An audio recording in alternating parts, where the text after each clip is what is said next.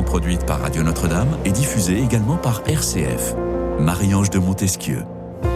La base des sociétés humaines sera toujours la famille. Là commence l'action du pouvoir et de la loi.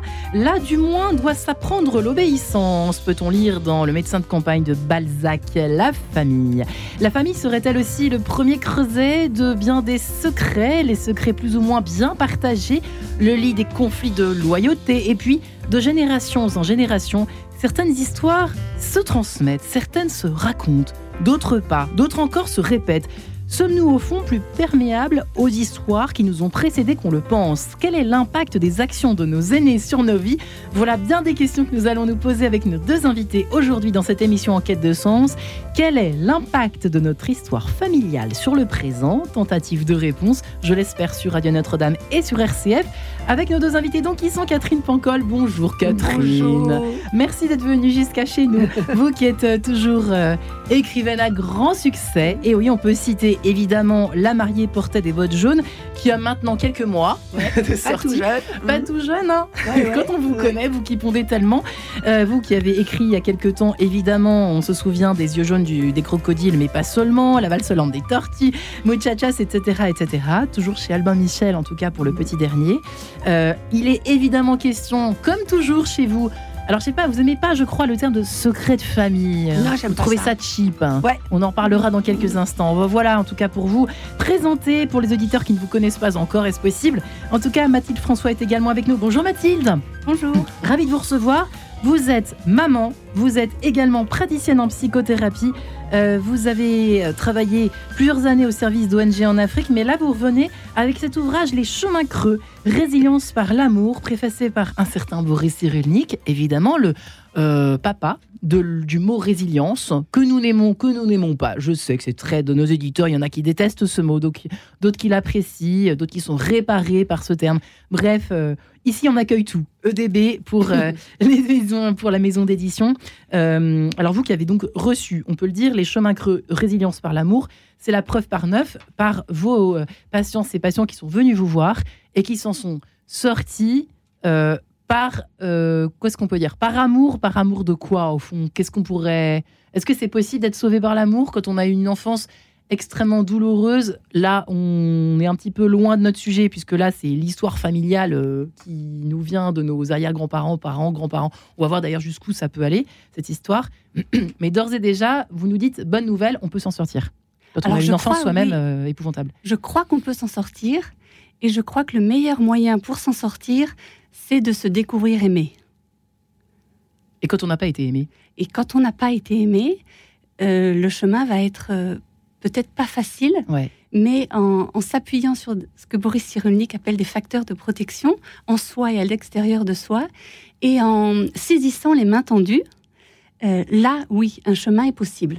Mm. C'est moi ce que j'ai vécu et c'est ce que j'ai observé aussi dans la vie de, de plusieurs de mes que c'est ce patients. que vous avez même vécu Oui, c'est ce hein que j'ai moi-même vécu, une enfance difficile, malheureuse, avec beaucoup de hum, beaucoup de, de rejets, de- d'humiliation, de, paroles de malédiction euh, qui auraient pu me, me tuer. Et De la malgré part de tout- vos parents oui, de ma famille très proche, de mes parents. Et, et malgré tout, bah, je suis vivante et heureuse aujourd'hui. J'ai un chemin de lumière a été possible, et c'est ce, ce chemin de, de lumière que j'essaie de proposer en thérapie à mes patients. Donc Ouais. oui, je crois qu'on peut, on peut s'en sortir. Et la question n'est pas tant euh, quelles sont mes blessures, mais qu'est-ce que j'en fais aujourd'hui? C'est Ouais. vraiment ça pour moi. ça, le- ça va plaire à Catherine, non? Je Ouais. sais pas. Catherine Qu'est-ce que, qu'est-ce que je fais aujourd'hui de ce que j'ai vécu? Moi, je crois que c'est Est-ce qu'on ça peut le, dire- le carrefour. Est-ce qu'on peut dire que vous êtes une résiliente ou vous détestez ce mot? Vous faites partie de l'équipe Moi, j'aime euh, pas les mots qui. Vous savez, j'aime pas les mots généraux, moi. J'aime bien Ouais. les. Tu vois, c'est drôle parce que pendant que vous parliez, j'essayais d'attraper des mots concrets. Mhm. Euh, avoir une enfance malheureuse, c'est quoi? Parce qu'il y a- Qu'est-ce que c'est ça. c'est en Voilà, fait? qu'est-ce que c'est qu'avoir autour de cette une- table Oui, qu'on a une enfance exactement. malheureuse. Hein. Mhm. chaque fois que je parle avec quelqu'un, je pense qu'il c'est rare de rencontrer des gens qui vous disent qu'ils ont eu une enfance tellement heureuse. Ou Il alors, y en a moi, quand même parfois. il y en Moi, a, ça me mais surprend. on se demande s'ils mentent pas quand même. Ouais, c'est vrai qu'on se pose la Hein? question. Ouais. Donc voilà, donc je pense que chacun peut faire ce qu'il veut de sa vie. Mhm. Chacun peut s'en sortir à condition de le vouloir et à condition d'avoir quand même un peu de chance. Hmm, Parce qu'il y a aussi ça. Alors après, qu'est-ce que c'est que la chance? Je ne sais pas. Voilà, c'est là où. Et c'est vrai qu'on s'en sort par des rencontres bienveillantes. Mais est-ce que tout le monde euh, a- a- peut, peut avoir ces rencontres? C'est ça qui est très compliqué. Mais je pense que un grand, moi, je, je pense qu'un grand malheur, enfin quelque chose qui vous tombe sur la tête quand vous Ouais. êtes petit, ça façonne toute notre vie. Et après, qu'est-ce qu'on en fait Mm. Ah, Il y a ceux qui s'assoient sur le bord du trottoir et qui pleurent toute leur vie. Ouais. Ça, c'est terrible parce qu'ils s'en sortiront jamais, pour le Mm. coup. Et puis, il y a, y y ceux qui, avec ce gros malheur qui leur est tombé dessus, se disent voilà, je vais le transformer en lingot d'or. Ça va toujours Mm. être pesant, parce que c'est quand même pesant, c'est horrible, Mm. mais je vais en faire quelque chose de, de lumineux. Voilà. Et je pense que c'est ça qu'il faut. Et, et ça, on fait par des petites choses, évidemment, par des rencontres, par euh, des lectures, par des rendez-vous avec. euh, avec des, des- des- je sais pas, moi, moi, ça a été vraiment les rencontres et euh, de gens qui m'ont tendu la main. C'est Mm. vraiment ça. Mais là, ce que, Hors ce que- de la famille, hein. Hors vous- de la famille pour vous. hors de la mais famille. ce que vous décrivez, Mathilde François c'est précisément la résilience. Vous faites une description parfaite Oui, de la résilience est-ce que quand selon on a Boris non non, mais est-ce que quand on a 12 ans et qu'il vous tombe un truc horrible sur la tête, vous dites je vais faire de la Non, résilience? Non, non, c'est dans l'après-coup qu'on qu'on Oui, relie. alors et justement, c'est pour ça que pour moi les termes abstraits, Oui, c'est oui, ça oui. quoi. C'est que euh, ce que j'ai envie de dire à une enfant, enfin, alors Mm. du coup, moi je m'occupe Ouais. beaucoup de jeunes parce que je, je trouve que moi, heureusement que ça m'est arrivé. Vous vous entourez de jeunes, c'est Mm. ça? Je m'entoure de Ouais. jeunes et je les aide et je les Mhm. écoute et, et je leur dis voilà, il t'arrive ce truc horrible. Bon, alors maintenant, Ouais, qu'est-ce qu'on en fait? Est-ce que tu t'assois par terre et tu pleures toute ta vie? Ouais. Parce qu'il y en a qui font ça, enfin qui, qui sont partis pour faire ça. Ou est-ce qu'avec ça, tu dis ok, ça m'est arrivé, c'est horrible, on va pleurer ensemble, c'est- horrible.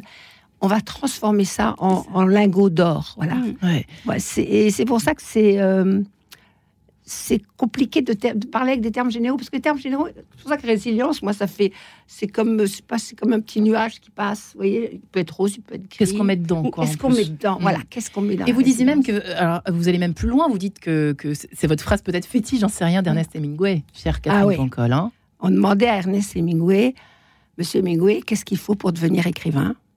Et il disait une enfance malheureuse. Mhm. Pourquoi disait-il cela? C'est Parce curieux. que je hein. pense, observez les gens autour de vous. les- Il y a des gens creux et des gens pleins. Moi, il y a des gens, je passe 15 minutes avec eux, j'ai perdu la moitié de ma vie. Quoi. Je, je me dis, mais c'est pas possible. Je, je suis vide, j'ai pleine d'ennuis, euh, je déteste tout le monde. Vous voyez, c'est bon parce que On peut être mal luné aussi, mais enfin ça c'est autre chose. non, mais quelqu'un quelqu'un qui est mal luné, il va, il va vous envoyer promener. Ouais. Voilà. Mais quand vous êtes une petite fille qui a tout reçu, qui a eu des Noëls formidables, ou un petit garçon, hein, euh, des Noëls Ouais. formidables, des goûters d'enfants, des grands-parents adorables, tout le monde a fait attention à vous. Mais comment vous allez aller chercher au fond de, au fond de vous euh, des, des, des, émotions, ça, tout vous a été, vous avez été nourri, Gavé un ouais, gavé un peu. Ouais. Donc vous, vous êtes quand même le- un peu le centre du monde, vous n'avez pas beaucoup d'angoisse, vous vous posez une- pas énormément de questions. Quand vous êtes une petite fille comme ce que vous racontiez là, Mhm. à qui on a dit qu'elle était nulle, qu'elle est, enfin sûrement le- les trucs qu'on dit aux petites filles, elle est nulle, t'es moche, t'es con, euh, t'arriveras à rien. Ouais. Là, il faut une imagination. Et là, on développe une imagination, on, on développe Pour s'en sortir, pour pour s'en sortir. et pour se consoler soi-même. On Ouais. devient son propre, euh, Et pour transformer son malheur, finalement, pour transformer son Et malheur. tous les écrivains. Moi, je me rappelle un jour, j'avais fait, euh, j'étais aux, j'étais aux États-Unis et j'avais fait une rencontre comme ça avec Daniel Steele, l'écrivaine. Hmm. Et, euh, et on avait vraiment sympathisé et tout. Puis après, on est allé évidemment prendre un café. Et elle me racontait son enfance. Elle a eu une mère qui la battait et l'enfermait dans un placard tous les soirs. Sa mère la détestait. Et cette petite fille était enfermée dans un placard. Et qu'est-ce qu'elle a fait pour, pour s'en sortir? Elle a inventé des histoires. Et c'est comme ça qu'elle s'est mise Mhm. à écrire. Et évidemment, elle a raconté des histoires. Parce qu'il y a des gens qui disent oui, Daniel Steele, c'est cul- la praline et tout. Non, mais Bah, elle, a, que elle a raconté des histoires pour se consoler, marché. elle. Oui, c'est pour elle au départ. C'est hein. pour elle. Ouais. Et, euh, et ben voilà, et c'est, c'est, euh, C'est un peu ce que vous faites d'ailleurs, ah, Catherine. mais moi c'est ce que j'ai fait. Moi, petite fille, j'étais très très malheureuse, je dois le dire.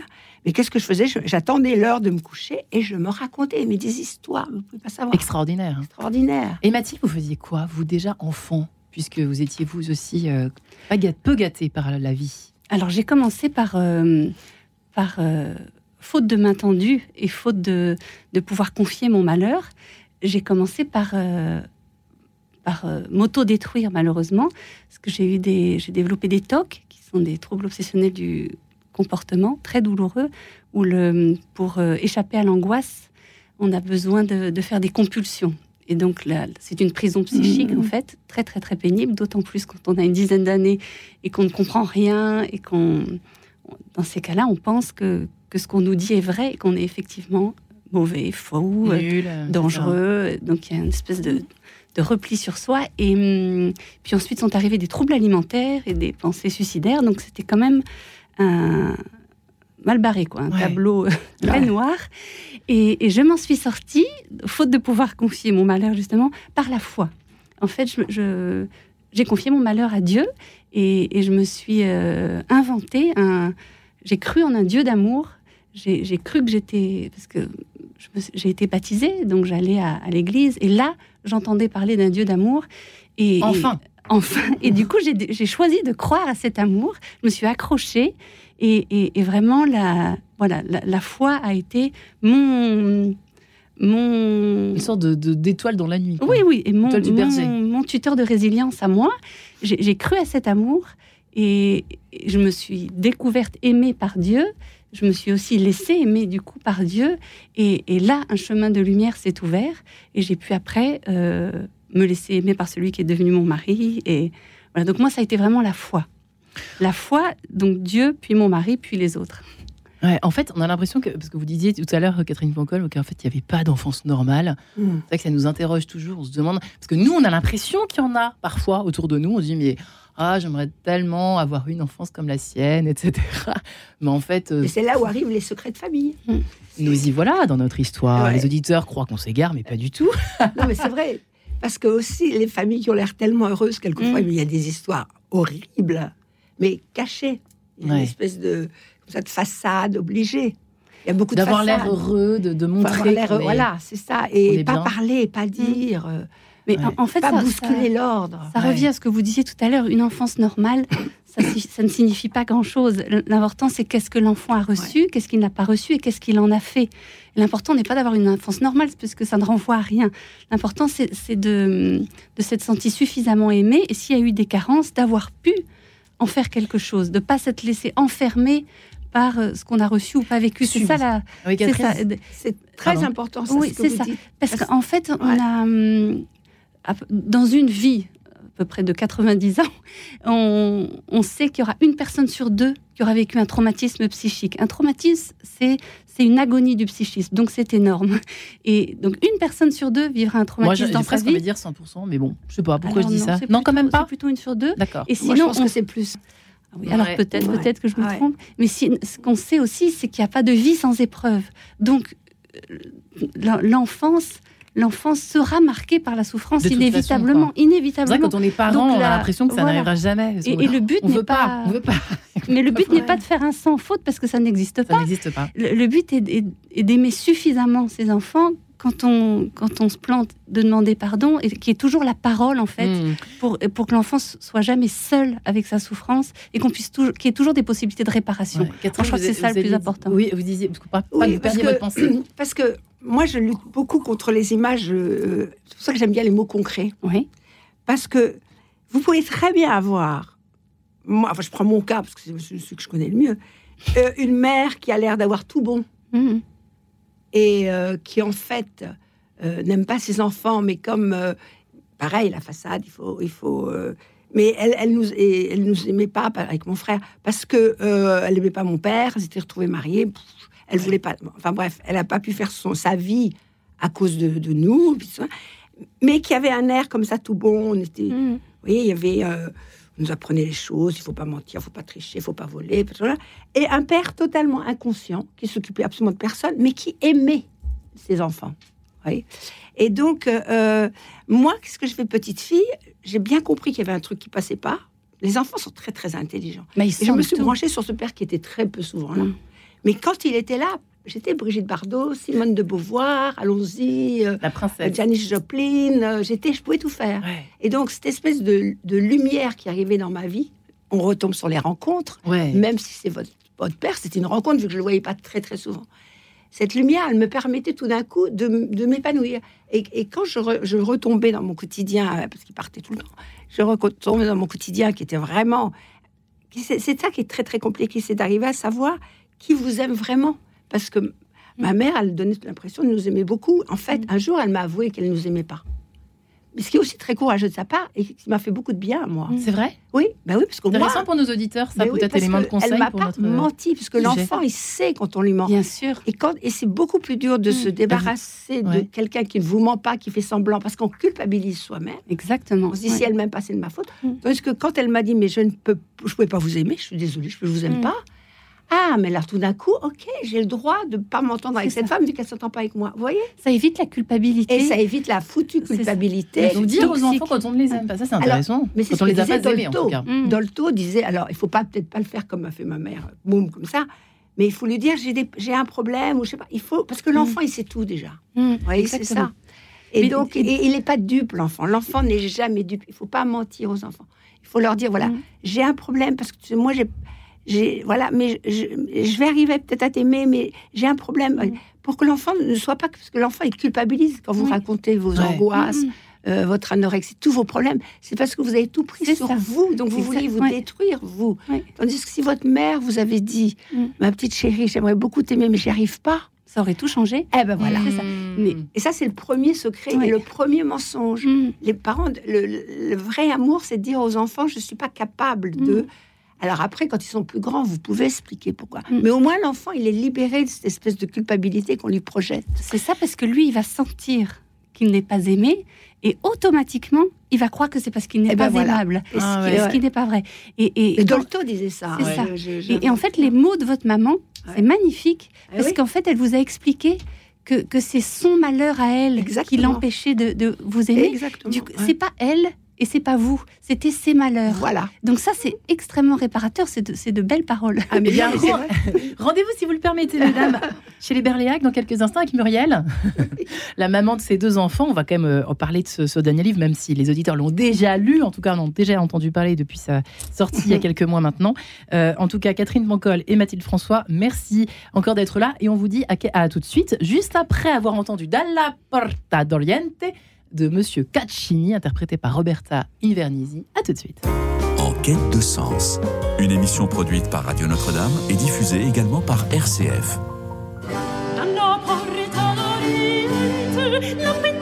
In cielo usciva,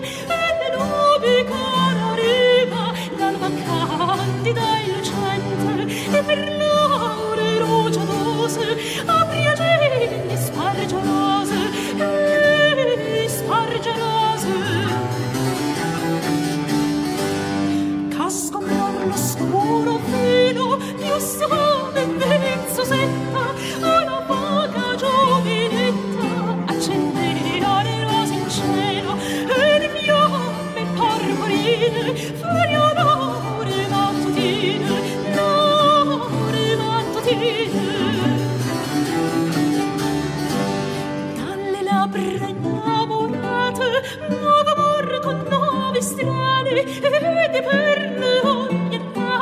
orientali se ne albe fregiate e tordeva i cor meschini dolce fuoco di rubini fuoco di rubini L'alba incelsa dia e vede che ne toglie il suo splendore? Questa nuova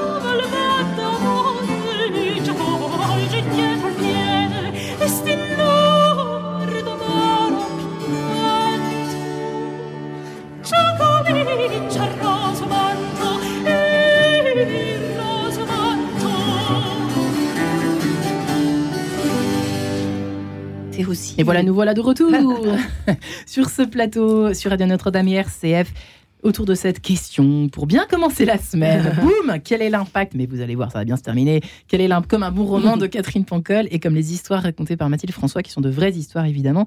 Euh, quel est l'impact de notre histoire familiale sur le présent tout simplement? Voilà, euh, avec euh, la romancière Catherine Pancol et Mathilde François. Et c'est vrai que c'est intéressant de, de- de se poser la question jusqu'où ça va? On, on y répondra, j'espère. Peut-être qu'il n'y a pas de réponse non plus. hein. On ne sait pas à quel point nous sommes réceptifs, nous sommes sensibles à nos histoires familiales. Est-ce que vous faites partie l'une et l'autre de ces personnes qui pensent que euh, on est héritier euh, d'une histoire de famille euh, depuis euh, le XVIIIe siècle? Enfin, je fais exprès d'exagérer, mais euh, Catherine, Mathilde, Catherine, est-ce que vous pensez ça? Moi, je pense. C'est vrai? Ah oui, je pense. Ah oui, oui. Ah oui, moi, je pense. Je pense que C'est très intéressant. Et moi, je suis en train d'étudier ça avec un psycho. euh, comment ça s'appelle Un psycho. euh, un Transgénérationnel. transgénérationnel. Je- je- il y a encore un mot que j'arrive pas, à me pas à me souvenir. Parce que vous avez lu le livre de Aïe, mes adieux. Mes aïeux. Ah, mes aïeux. Ah, mes aïeux. D'ailleurs, c'est intéressant. Oui, Quel c'est lapsus. hein. Adieu, voilà. là. Et il faut dire bon. adieu aux aïeux. en Oui, fait. voilà, adieu aux faire. aïeux. Et aux histoires. Aïe, mes Ils se aïeux. répètent parce que moi j'ai une, une amie très proche euh, qui m'a rac- c'est c'est comme ça que j'ai commencé à me dire oh là là là là là c'est encore pire que ce que je croyais. Parce que c'est exact quoi c'est pratiquement exact. Il est arrivé un truc à sa mère à elle qui est arrivé à ses deux filles. Sauf que sa mère n'en a jamais parlé donc le secret a continué.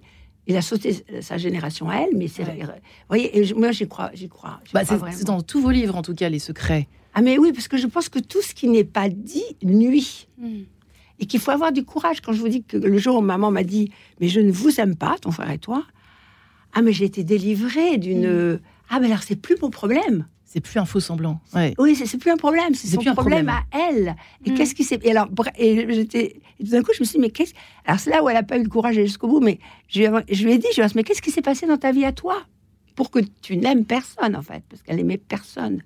Et après, et c'est après, en, en, en enquêtant et, et en, et, et en rencontrant aussi un psycho euh, intergénérationnel, Transgénérationnel. un psy transgénérationnel, que j'ai compris d'où ça venait. Quoi. Et, et, et après, je suis remontée à ma grand-mère et à mon arrière-grand-mère. Et c'est passionnant parce que, et quand vous dites, moi je pense que par exemple, les petites filles euh, violées, parce que moi c'était mon cas, il y en a énormément, c'est pas Mm. une sur deux. Moi je dirais c'est 8 sur 10, Mm. mais elles se taisent et les, et les mères veulent pas entendre et les grands-mères veulent pas entendre parce que ça leur rappelle à chacune Mhm. leurs problèmes. Moi je suis, j'en ai beaucoup parlé, j'en ai parlé dans Muchachas, ai- euh, euh, sur la maltraitance, mais enfin sur le viol aussi. Et, j'étais étonnée de rencontrer des femmes qui, au bout de- à la fin du dîner, quand j'allais dîner avec les libraires ou des journalistes, après les, les conférences ou les signatures, Ouais. Et que les gens se lâchaient un peu en fin de dîner, c'est Ah je- moi, vous savez, il faut que je vous dise, moi aussi, moi aussi, moi aussi. À bas bruit, c'était moi aussi, vous savez, moi aussi. Et vous avez parlé, j'ai pas osé, j'ai pas osé. Et tout d'un coup, les filles et les femmes, et des- mais des femmes de tous les âges, se Ouais. lâcher. Il y en a énormément, donc, mais tout le monde se tait parce que c'est Mm. honteux et l'enfant prend la culpabilité sur lui. ça. Hmm. Voilà. Euh, Mathilde François, il y a des exemples justement de, de femmes euh, dont parle effectivement Catherine Pancol qui sont enceintes et Mm. qui viennent vous voir parce que justement il se déclenche quelque chose en elles subitement ce viol euh, qu'on a vécu enfant. Alors je sais plus le, le nom des, des patientes en question, je crois que c'est Lé- Léa. J'ai changé tous les noms. Ah oui, bon, bah, peu importe alors.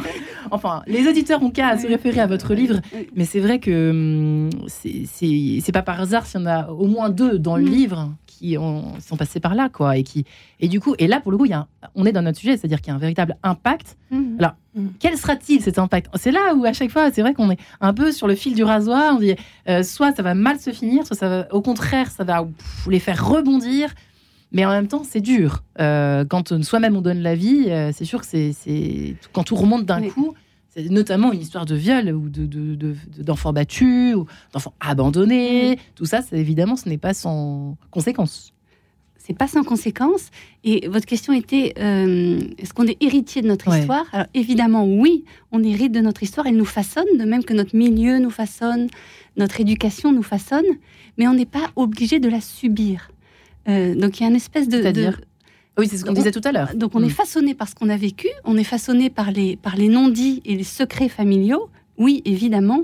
Et, quand, et, et en fait, ce ne sont pas les, les, ce ne sont pas les secrets qui font le plus de mal, c'est les efforts faits pour les, pour les camoufler. Et c'est ça qui font du mal aux Moi, c'est enfants. pareil. Euh, non, parce que, parce que vous, entendre que votre maman... c'est pas- je- parce que moi, j'ai pas eu de secret, justement. Oui. Quand, le fait qu'elle dise, il n'y avait plus de Oui, secret. il n'y avait plus de secret, c'était le amené à la lumière. tue, moi, je pense. Oui, c'est le fait de camoufler. Ouais. Ouais. Mais Ouais, dès qu'on le amène à la lumière, Ben voilà, ça ouais. fait plus mal. Ça. C'est secret- le secret fait mal. Voilà. Sauf qu'on a honte. C'est On ce que vous dites souvent. Mais- On a honte de dire les choses. Donc c'est pour ça. En fait, ça vient d'où le secret? Ça vient de la honte? Ça vient Ça de vient, quoi? en fait, il y a, il y a, il y a Parce qu'on se culpabilise tout de suite. Parce qu'on est enfant quand ça. on C'est le côté enfantin, mais même des grandes personnes, c'est le côté enfantin. Moi, moi, je vois même les grandes personnes. Mais aussi Vous le côté tabou. Mathilde le côté tabou, par exemple, euh, les histoires d'in- d'inceste ou de viol, effectivement, tant que, tant que c'est pas amené à la lumière, tant que c'est pas nommé, ça toutes les chances de se répéter. Parce que la mère a tant souffert qu'elle ne, qu'elle ne, qu'elle qu'elle ne peut pas voir. Elle est dans un espèce de déni. Et du coup, ça augmente dramatiquement, malheureusement, les chances que ça se reproduise Est-ce dans l'histoire familiale de des, des- secrets Alors, euh, Donc l'inceste, malheureusement, l'inceste moi, est j'en ai très, vu dans mes patientes, très de, voilà, une enfant et, et la, la mère, voilà, il y avait toute une chaîne. Et, et, hum, en fait, les- ce qui est camouflé, ce qui est maquillé, ce qu'on essaye de cacher, d'enterrer, a toutes les chances de se répéter. Amener à la lumière, dévoiler, parler, et ben ça rompt la chaîne, ça rompt la transmission de la haine. L'enfant mal aimé par rapport aux autres dans la fratrie, ça, ça peut être un sacré secret qui peut mal se digérer. Alors ça, c'est Oui. pas un secret. C'est pas un secret C'est pas un secret parce qu'on le voit. L'enfant, il le voit. Il, tout le monde le voit. Hmm. Regardez. Enfin, je C'est vais vrai. pas. Je Le, vais pas, je vais le- pas le rentrer secret, c'est ce qu'on essaye d'enterrer. de- de- Ouais. et, et du coup, l'enfant va le sentir parce que. alors, les exemple, enfants, ils, savent tout. Ils savent Et tout d'un coup, il va. voir que la maman est mal à l'aise, qu'elle est anxieuse, qu'elle veut changer de chaîne, qu'on n'a pas le droit de parler de ça. Et lui, dans son imaginaire, il va, il, va, faute. il va penser que, voilà, on revient à la culpabilité euh, mauvaise, morbide. Il va penser que c'est- et qu'il y a là quelque chose de mauvais. Et, et en fait, le, le mal attire le mal et, et ça enchaîne, en fait. Par Tandis exemple, euh, quand on, vous voyez, les histoires qui se répètent, effectivement, que ce soit euh, euh, la- la- l'arrière-grand-mère, la grand-mère, la mère et la fille qui épousent le même genre de- d'homme, c'est ça Mm. qu'on appelle une histoire, par exemple, qui se répète. Ça peut être quoi, des histoires qui se répètent euh, Bah, très souvent, Oui, c'est des histoires de, pour commencer de trahison. C'est des histoires De de, trahison, de hein. trahison. Mhm. On va pas Oui, parler de trahison. Savez, Il y a, alors il y a, il y a l'inceste il y a les histoires d'argent, Ah, ça, c'est dans spoliation. Non mais, mais, mais Mais c'est vrai, c'est la vie en même temps. c'est la vie. Moi, Ouais. les gens, je veux dire, les- moi, je me rappelle quand j'ai commencé à écrire, je me disais mais je lisais des livres et je me suis dit, bizarre, ils parlent pas. Enfin, je suis désolée, ils parlent pas de jouissance physique. Enfin, il y a beaucoup de romans classiques où pouf, pouf, pouf, on met ça. La sexualité de la cousine bête, euh, il n'en parle pas beaucoup, hein. Là, hein, voyez. Hum. Euh, on parle et on parle pas d'argent. Or, l'argent, c'est quand même, alors surtout euh, C'est vrai que l'argent, l'argent, un sacré tabou. Oui, et donc euh, toutes les histoires de, de spoliation, d'héritage, de mensonges autour de ça, de- il y a ça, il y a, il y a les histoires d'inceste, de viol. Oui, la a violence aussi beaucoup. la, la violence, physique, mal- la maltraitance, voilà, la violence, tout, tout ce qui le est- fait de ne pas reconnaître la réalité. Voilà. Voilà, Mm. c'est ça. C'est dès qu'on donne un nom à la réalité, on dit voilà, ça, ça m'est arrivé, il m'a fait ça, ou ça, et où je lui ai fait ça. bah, je dis, voilà, j'ai pas été. ter- Par exemple, moi, il y a un moment où je vis, je, je- je me faisais marier toute seule, mais j'essayais de me prendre en flagrant délit. je, faisais un truc pas terrible. hein, je faisais un truc limite moche. Je me disais, Catherine, mais pourquoi t'as fait ça? Mais t'es nulle. Mais refais pas ça. Au lieu de me dire, oui, mais enfin, euh, j'avais une raison parce qu'il. Voyez? Flagrant délit, se prendre en flagrant délit. Et tout d'un coup, on résout les choses. Mm. Et, et- et c'est pareil dans les histoires de secrets de famille. À partir du moment où on dit la chose, on dit il m'a violé, il m'a spolié, il m'a mal parlé, il m'a humilié, ou je l'ai violé, je l'ai. ça va dans les deux sens. Et bien tout d'un coup, hop, le, le mystère se, se, se- dilue. Enfin, il n'y en a plus, quoi. Et, et on rompt la chaîne. C'est pour ça que les psys ils disent, quand les gens arrivent dans leur bureau, parce que vous êtes psy quand même, Mhm. ils disent que quand les gens sont dans le bureau, ils ont fait la moitié du travail. C'est vrai, Mathilde, ça la psy. Ça casse les chaînes. Euh, La moitié du travail. moitié, moitié, moitié, moitié. Oui, moitié. La Ouais. moitié, oui, il reste quand même une bonne, Ah, une bah, bonne part sûr. de chemin. Bah, sinon, que- vous n'auriez plus de travail. hein. Et parce que comprendre, en fait, Ouais. C'est pas, c'est pas changer. Non, c'est pas ça. Ils viennent Ouais. pour changer. Oui, ils Ouais. viennent. Ils Alors c'est vrai, vrai que c'est une grande partie de la démarche. Ouais. Ouais. Mais après, il faut prendre conscience. Et après, il faut, mais ça prend tout, parfois toute une vie. Il, il faut des actes concrets Mm. pour prendre un autre chemin.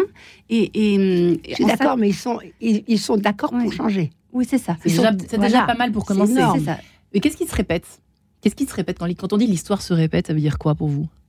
Les histoires qui se répètent de génération en génération. euh, Eh bien, c'est justement les, les- ce qui, dans notre histoire, nous a blessés et est resté plus ou moins Parce que euh, parfois, non, mais parfois, inconscient. on, parfois, on Ça, sait pas, ça il n'y a peut- pas grand-chose qui nous a blessés de façon vraiment. euh, bon, à part, c'est vrai qu'il y a un viol, on s'en souvient, etc. Mais parfois, c'est des ça- choses ça dépend très de chacun. sournoises. Ça dépend de chacun. Donc, euh, Je ne peux pas vous faire un catalogue de C'est qu'est-ce pour ça qui peut qu'il se faut faire répéter. du flagrant délit. Oui. Il faut dire qu'est-ce qui me fait mal là Oui. Pourquoi j'ai mal? Tu vois, c'est ça. Il faut faire. Ah, pourquoi je souffre Mm. Pourquoi je, là, je, je réagis violemment Pourquoi je surréagis en fait Voilà. hein? C'est curieux. Donc c'est que ça me touche ou ça me touche. Pourquoi ça me touche? Oui, Ouais. c'est une espèce bon début, ça. d'attention. Mm. Oui, c'est des petits détails. Ouais. C'est très euh, c'est très subtil en fait. C'est Et- pour ça que je trouve que moi j'aime bien le- la, la méthode qui s'appelle EMDR. Que je, que, qui est en effet recommandé pour les traumatismes, mais comme euh, je pense que tout enfant est traumatisé quand même, euh, plus ou moins. Ouais. Mais quand on fait le lumière et qu'on a une bonne praticienne en face de soi, elle voit, euh, quand, quand elle, elle voit dans, elle vous fait parler de quelque chose, et elle voit dans vos yeux que là, il y a une petite larme qui monte ou il y a une petite crispation. Et là, elle vous dit, vous pensez à quoi là?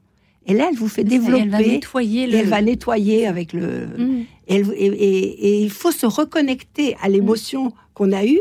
Et pourquoi j'ai envie de pleurer quand je raconte ça? Qu'est-ce qui Ouais. s'est passé? Et à ce moment-là, on creuse cette émotion-là. Et on s'aperçoit qu'en effet, euh, il se passe un Mm. truc pas terrible. Alors, pas tout de suite, hein, c'est pas magique, mais, mais, mais j'aime cette manière de, de- de psychothérapie parce que je trouve que c'est très presque concret.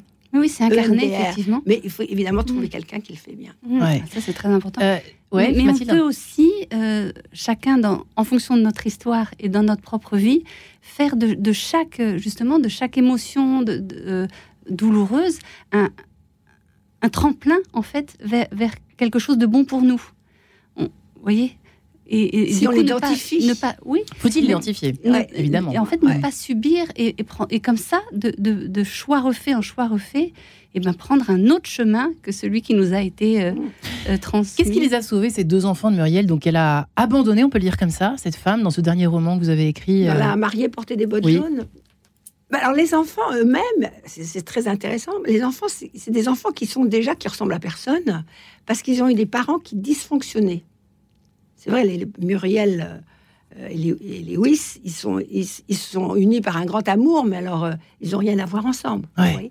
et les enfants, ils captent ça. Ils captent bien que papa est très différent de maman et, et maman est très différente de papa. Maman est malheureuse avec papa, mais elle aime papa. Papa est malheureux avec maman.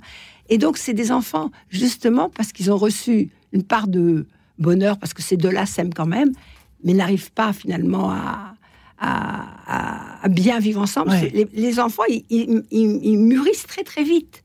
voyez Parce qu'ils essaient, les, les enfants essaient toujours de, se com- de comprendre ce qui se passe. Mhm. Toujours, toujours. Moi, je, je- je me rappelle très bien, enfant, j'essayais toujours de comprendre.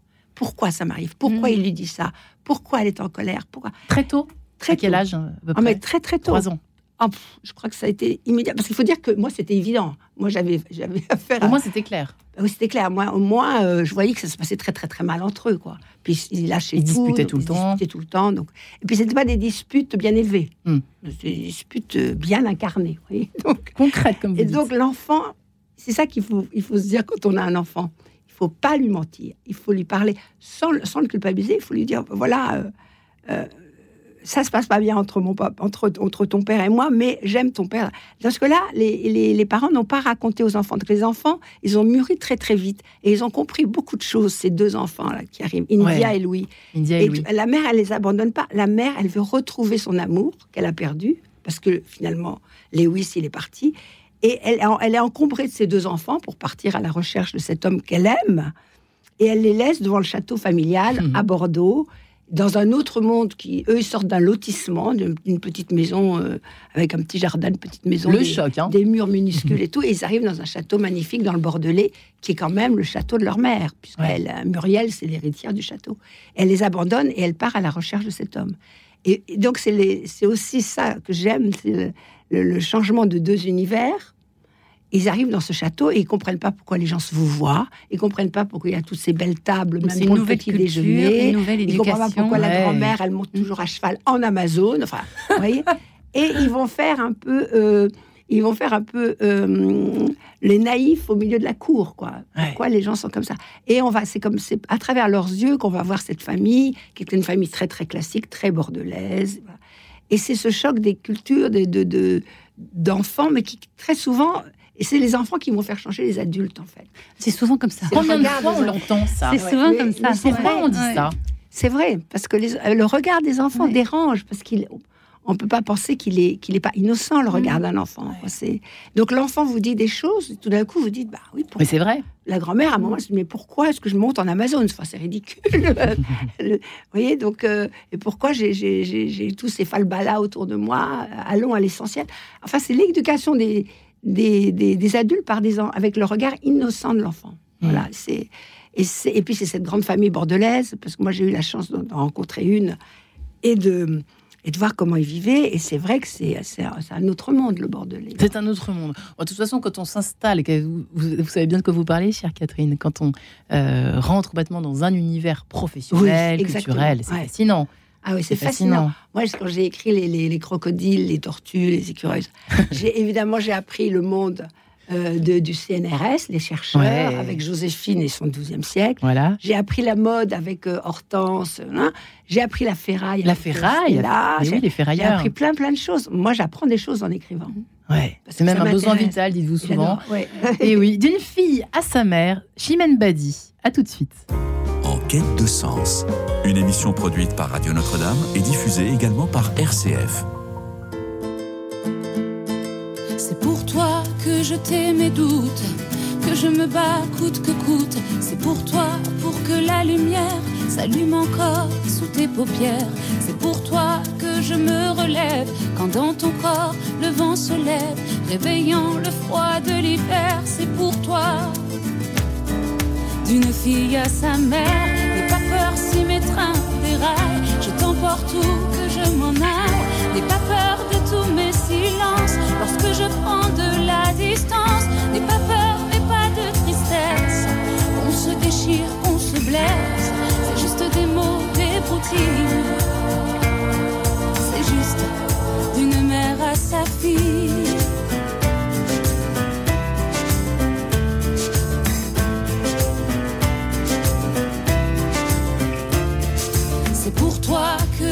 Ces notes, pour qu'elles te rendent plus fort. C'est pour toi, pour tes vagues à l'âme, venues s'emparer de ta flamme. C'est pour toi, pour que tu te serres contre moi, viens, je te laisse faire. Tu peux la crier, ta colère, c'est pour toi. D'une fille à sa mère, n'aie pas peur, prends de l'insouciance. Il suffit de se faire confiance, n'aie pas peur de les sauter. Ces liens qui t'empêchent d'avancer, mais surtout garde la tête haute. Tout le monde en a fait des fautes, quand pour moi ton amour vacille. C'est juste d'une mère à sa fille.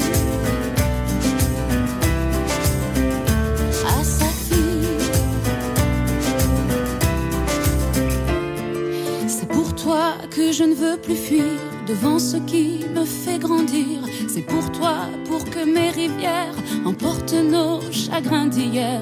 C'est pour toi, pour qu'on ait pareil, le même soleil et le même ciel. À jamais reçoit le cet air, c'est pour toi. D'une fille à sa mère, n'aie pas peur, prends ton second souffle. Dans le dos, c'est le vent qui souffle. Il te faut regarder devant. L'avenir est encore si grand. Donne-moi ton beau sourire, le même que dans mes souvenirs. En moi, c'est comme ça que tu brilles. Allez, maman pour ta fille.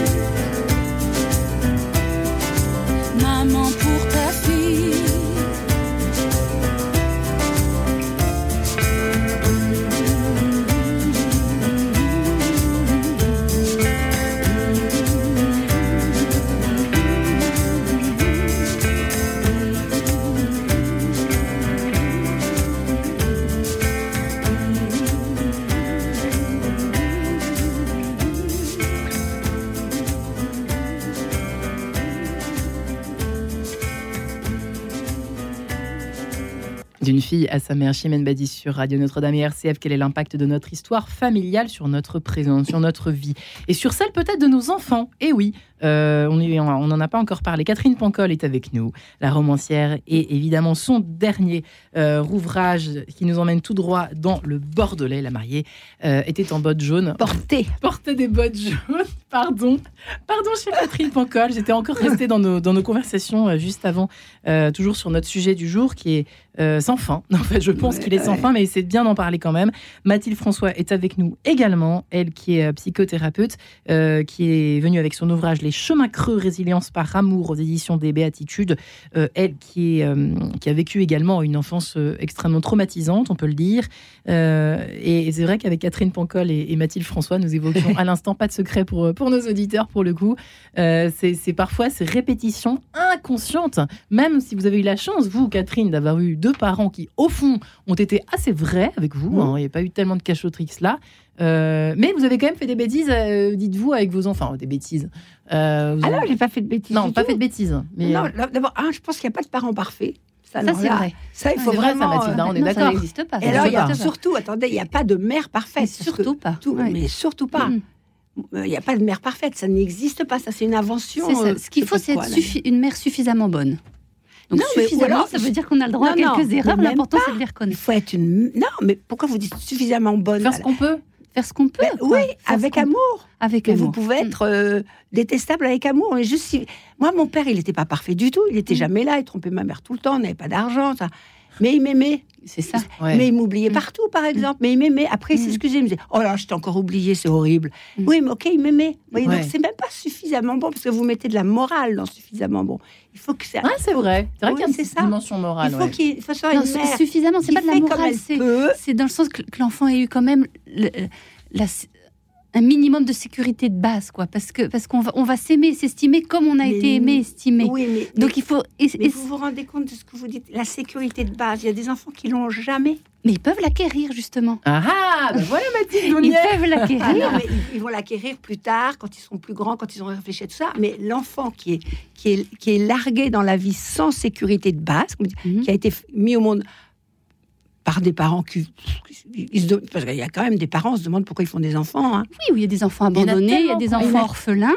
Il y, a, il y a tout ça, effectivement, privés de la sécurité de base, mais qui, moi je crois, peuvent s'en sortir si plus tard ils, ils ont des Ah, expériences tard, non, non, réparatrices. d'accord, plus et tard. on revient tard. aux mains tendues. Mais c'est assez Et si- intéressant parce que là, on est en train de raconter deux générations. Et c'est vrai que c'est intéressant. Je viens de. C'est une, une idée qui, qui émerge de ce- cette table-là. Qui Mhm. fume, qui fume.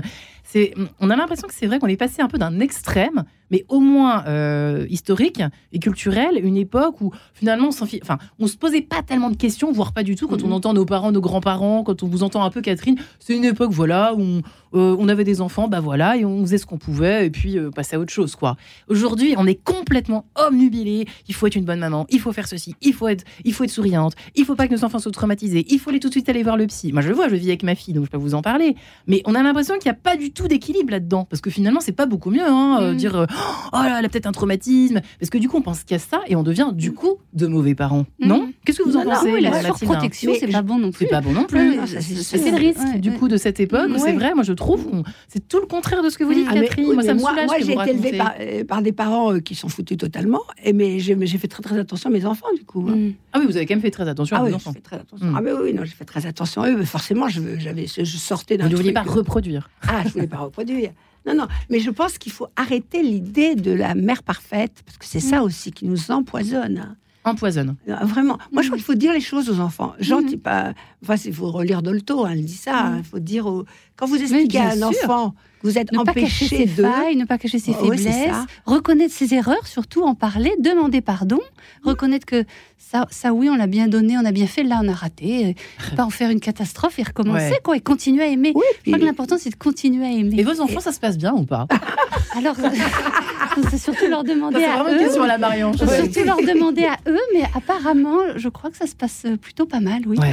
Vous avez réussi le travail. Je crois. De oui, oui, oui, ils sont, cassure, ils sont de- bien. vous avez oui, je cassé crois la que la chaîne. chaîne a été rompue, vraiment. Oui, oui. Déjà, vous avez parlé. Oui, La chaîne, elle est rompue dès Mhm. qu'on parle. C'est oui, oui, ça que les gens devraient savoir. Mm. Dès qu'on dit la vérité, on casse la chaîne. C'est ça. Dès qu'on dès qu'on Voilà. met des mots, dès, Dès qu'on qu'on met des mots vrais, des vrais, c'est ça. Et vous avez, des- eu- vous des- avez eu peur au début ou pas Quand vous avez eu Ah vos oui. premiers enfants? Ça a été cette Alors oui, c'était très difficile pour moi parce que je ne voulais absolument pas. J'étais d'accord pour me marier avec cet homme-là et pas un autre, Ouais. et d'accord pour avoir des enfants, mais je voulais pas devenir mère. Donc l'équation était compliquée à résoudre parce que pour moi, devenir mère, c'était forcément reproduire ce que j'avais vécu. Je pensais que je serais qu'une mauvaise mère. J'avais peur de me transformer en monstre, quoi. Et du coup, ça, c'était Non. Et, mais et- vous aviez fait un travail sur vous-même déjà. ah, oui, oui, oui, oui. Ouais, c'est ça. Euh, Et même malgré ça, vous étiez Ah oui, encore dans ce mais combat. Paralysée. Et un jour, mon mari a eu une parole euh, magnifique, euh, très prophétique. Il m'a dit Si tu m'aimes moi, tu seras une bonne maman. Et en fait, c'est très juste, très vrai. Donc, parce que l'aimer lui, ça je savais faire. Et, et, hum, en fait, il a, il a rompu cette espèce de, de dilemme et de crainte de reproduire.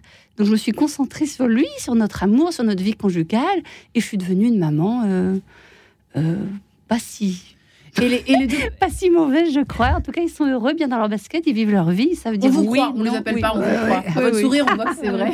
Allez. En tout cas, on est heureux ensemble, on se marre, et donc c'est bon signe. Et les deux femmes qui parlent dans votre livre, qui, sont, euh, qui ont été violées et qui, pareil que vous, ont vivre un espèce de paradoxe. En même temps, elles sont contentes d'être euh, des futures, de futures mères, et en même Mhm. temps, elles veulent pas entendre parler de cet enfant. C'est très curieux. Euh, Ça arrive plus souvent qu'on l'imagine, cette histoire de, de Oui, paradoxe. euh. Oui, euh, en fait, elles, elles, euh, ces deux femmes, effectivement, elles, elles ne- elles ne peuvent pas accueillir leur enfant tant que personne ne les a aidées à comprendre pourquoi elles ne peuvent pas l'accueillir. Et, mais en, en thérapie, en échangeant, en, en- en mettant des mots sur ce qu'elles vivent, eh bien, elles ont pu, elles ont pu réaliser que faire une, une distinction entre le viol insupportable, impardonnable, et le fruit du viol. Et, et elles ont pu, mettre, en mettant des mots, finalement faire le choix d'accueillir la vie.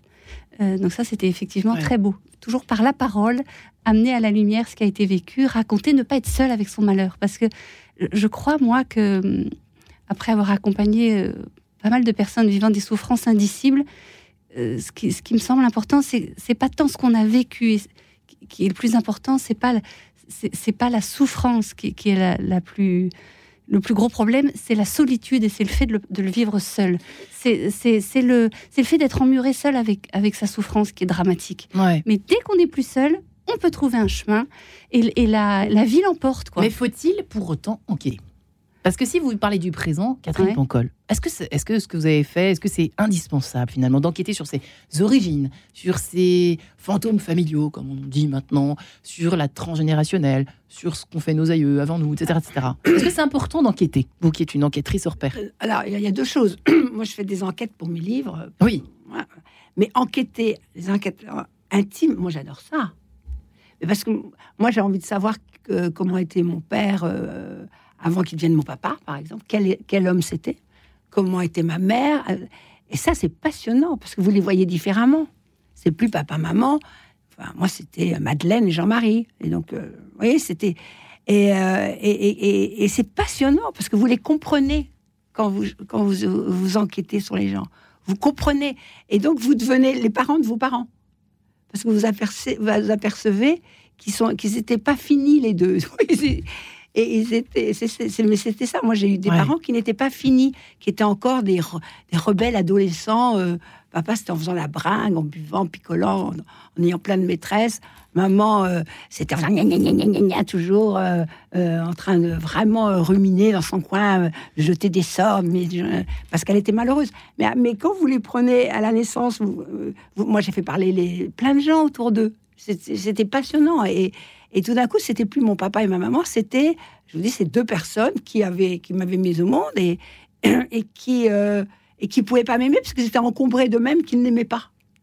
Donc après, vous pardonnez, vous dites ah ben les pauvres, voilà, c'est ça. Et du coup, vous les voyez comme des gens euh, qui n'ont pas justement réussi leur passage sur terre et qui n'ont pas fait de leur vie quelque chose qui aurait pu être plus, plus Mais est-ce que c'est intéressant aussi, et je m'intéresse à la psy qui est avec nous, de, de comprendre ce qu'ils ont vécu pour comprendre ce qu'on s'est laissé vivre jusqu'à maintenant Euh, en gros, par exemple, je vous donne un exemple idiot. euh, ouais, mes parents euh, n'avaient pas du tout d'argent. Moi, je fais tout pour euh, gagner plein de fric, euh, de bien réussir. D'être voilà. Bon, je sais pas. Est-ce que ça peut être intéressant de, de- de comprendre pour euh, pour comprendre, enfin, de comprendre nos anciens pour comprendre ce qu'on euh, ce qu'on a vécu jusqu'à maintenant quand Oui, on ça, ça- ça débarque peut un peu. être dans- intéressant, euh, évidemment, sauf si ça nous fait ruminer et, et- et regarder plus vers le passé que vers l'avenir. Voilà, Donc, ça, c'est très comprendre, oui. Ouais. Mais, mais que si c'est pour nous Projeter tourner vers l'avenir et nous Mm. faire avancer plus librement, voyez Parce que remonter jusqu'à la 17e génération pour voir justement si au 18e siècle il n'y a pas eu un petit trauma, c'est sans ça. fin.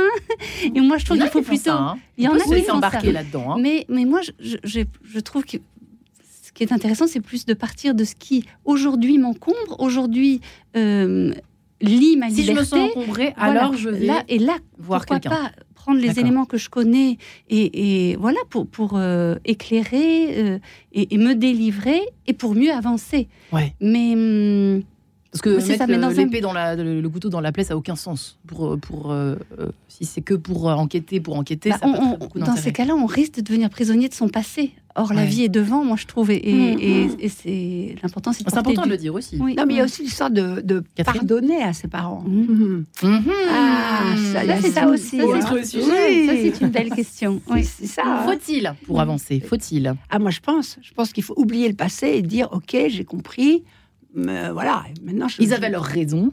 Oui, euh, voilà. Puis ils n'avaient pas autant de, de- de- d'instruments qu'on a aujourd'hui. hein. C'est- Ils ont pardonné à leur mère, ces deux enfants, c'est intéressant ça. Ah, je crois qu'ils se posaient même pas la question. Mais plus tard, vous, vous pensez Ces deux personnages, Euh, les deux enfants de Muriel? Ah, les deux enfants. Ah, moi, je pense que les deux enfants, ils sont plus mûrs que les parents, là, dans mon livre. Ah oui, oui, ils Ouais. sont- Ah oui, ils aiment énormément leur mère, ils aiment énormément leur père, et ils ont compris. C'est ce que je vous disais tout à l'heure, c'est que les enfants savent. Mhm. Et alors, ils oublient à partir d'un certain âge, ils, ils- ils font comme les adultes, ils deviennent bêtes. Mais, mais jusqu'à assez longtemps, ils savent, les enfants. Ils savent tout. Ouais. C'est très intéressant. Moi, je me rappelle quand mes enfants étaient petits, ce qu'on faisait, c'est qu'on avait un soir par semaine où ils disaient tout ce que tout ce qu'ils pouvaient nous reprocher au père et à, et à moi. Quoi. Donc ils disaient ah ben là, on n'a pas été d'accord quand tu as dit ça. Alors quand tu étais là, alors, tu étais complètement, complètement parano. ça. Et, et, et donc, et- et on se rappelait les situations. On se disait ben oui, ils ont raison. Mais ça, c'est magnifique. C'est Waouh, une espèce ouais. de Faites NDR quand familial. Ouais. C'est très, c'est très les dimanches soirs. Non, c'est magnifique. Non, mais c'est vrai que Ouais. c'était passionnant. Parce que, Ouais, euh, ça à évite travers ce l'amertume, les rancœurs accumulées. Ouais, Ouais. on se disait, ah oui, là, on n'a pas été terrible quand même. C'est hein. ça. Oui. Et du coup, on se dit, bah oui, 1 à raison. 10. Oui, Mm. c'est ça. Génial. Merci pour cette pas mal, là. Vous voyez, vous C'est donnez une bonne idée à Mathilde. hein. Mais en même temps, il ne faut pas se laisser culpabiliser facilement. hein, parce que si, quand j'ai eu zéro, euh, tu m'as dit que c'était pas bien. Bah oui, euh, Bah, bah oui, c'était pas bien. Là, euh, Mais vois. pour tout vous avouer, nous, on a fait la même chose le 31 décembre avec nos enfants en famille.